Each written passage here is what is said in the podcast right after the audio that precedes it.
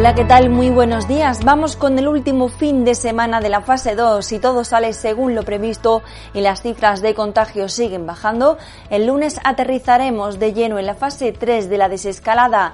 Muchos cambios se nos vienen encima tras meses confinados en un letargo en el que muchos han cambiado por fuera y también por dentro. Comenzamos la última edición de Sevilla Directo de la semana enseguida. Sevilla Directo Actualidad, 5 de junio de 2020. El fin de sigue igual respecto al tiempo. Se prevén máximas de 30 grados, mientras que las mínimas llegarán mañana sábado a los 14 grados. Como siempre, es una información de la Agencia Estatal de Meteorología. La Guardia Civil ha detenido a tres varones y una mujer por seis delitos de robo con violencia e intimidación perpetrados en establecimientos y comercios de la Rinconada, siendo ordenado el ingreso en prisión de tres varones. Los hechos se produjeron el 2 de abril en un estanco del pueblo donde un varón con la cara cubierta amenazó al encargado con un gran cuchillo y se llevó el dinero de la caja mientras una mujer vigilaba en la calle. El otro atraco fue el 28 de abril en una gasolinera de la misma localidad donde un varón robó la recaudación amenazando a otro empleado con un cuchillo. El otro asalto fue en una farmacia el 11 de mayo. La campaña Gazpacho Gitano Cocinando Venceremos la Exclusión ha sido puesta en marcha de la mano de la Asociación Cultural Gitana Vencedores y de la Fundación CUP57 con el objetivo de recaudar 35.000 euros para poner en marcha una cocina comunitaria en el Polígono Sur, un proyecto de cooperativismo que generará puestos de trabajo y ofrecerá menús equilibrados a familias en situación de vulnerabilidad. A través de su web se pueden hacer las aportaciones para esta iniciativa.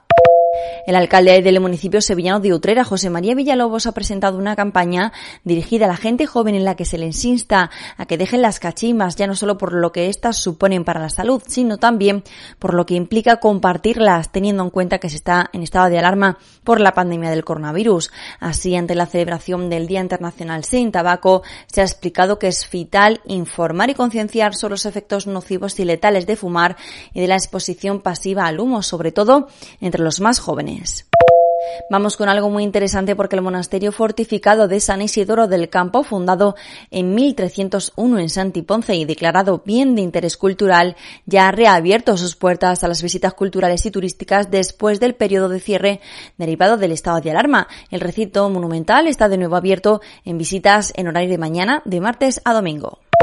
Como sabes, la mascarilla es el elemento imprescindible que tendremos que llevar hasta nueva orden. Las podemos llevar como queramos, pero siempre deben estar homologadas por la normativa y las especificaciones del Gobierno y del Ministerio de Sanidad. Con estas mismas características las hacen también en la casa del cofrade y además las puedes personalizar con el nombre de tu hermandad o con su escudo. Cada uno se protege con su mascarilla de la forma más original que quiera. En la casa del cofrade.com las puedes encontrar. Nos vemos en la tercera fase, pero eso sí, a partir del lunes. Hasta luego. Sevilla Directo Actualidad, de lunes a viernes desde las 7 de la mañana en tu móvil. Puedes suscribirte en Google Podcast, Apple Podcast y Spotify. Y también en el canal de Telegram Sevilla Directo.